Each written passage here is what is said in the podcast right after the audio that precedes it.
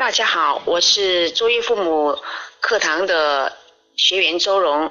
下面我和大家分享一下我上了柯建熙老师的家校家园合作研讨会后的这个课程后的一些感受。柯老师的课深深的打动了我，柯老师。呃，呵呵呵，爽朗的笑声也深深的感染了我。上了柯老师的课后，改变了我原有的很多的观点。比如说，在育儿上面，我以前总认为自己是一个在养育孩子方面自己是一个嗯比较合格的妈妈，没想到自己却是预防型父母、保护型父母。也颠覆了我很多的呃育儿观点。第二个就是在画原生家庭图时，其实以前在老师的带领下，我也画过几回，但是这次的感受最深。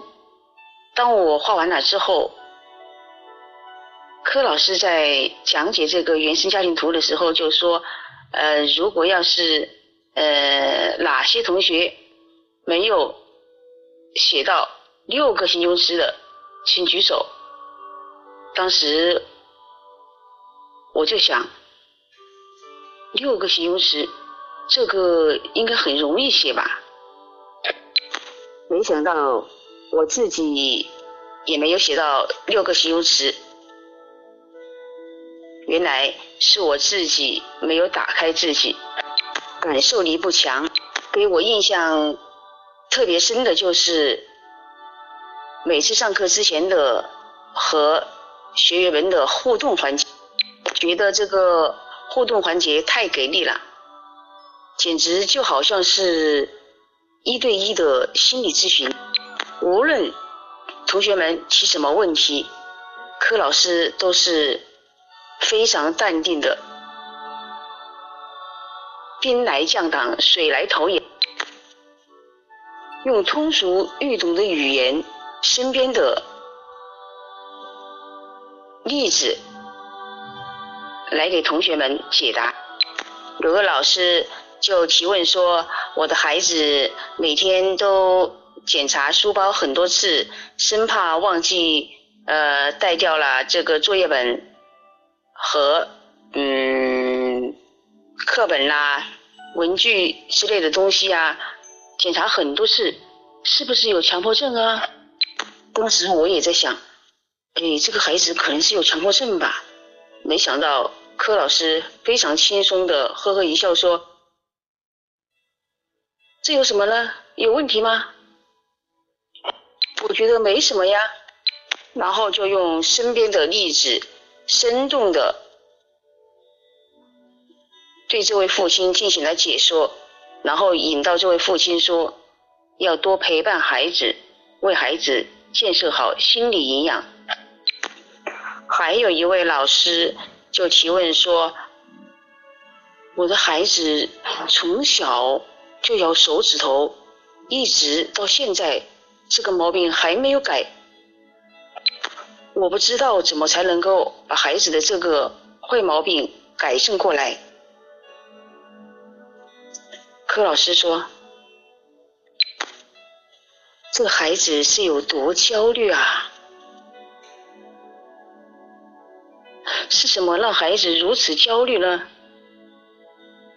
每个焦虑的孩子背后都有一对焦虑的父母啊！你在家里一定是说教比较多，是一个爱唠叨的父亲。”没想到这位老师爽快的承认了，好像柯老师说到说到他心坎里去了一样的。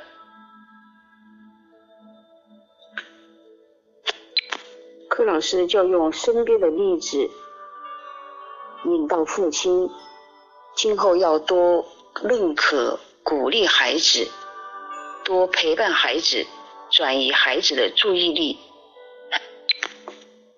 柯老师用这种话有形为无形的这种方法，来引导同学们如何陪伴自己的孩子。越分享越进步，大家都来分享吧。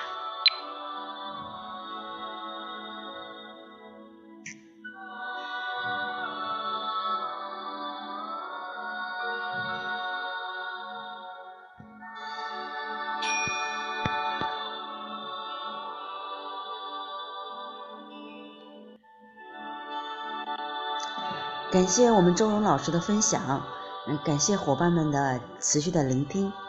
我们都知道，每一次的学习，每一次的精进，都会让我们比前一次更清晰一些，更进步一些。谢谢各位亲爱的伙伴们，嗯，晚安。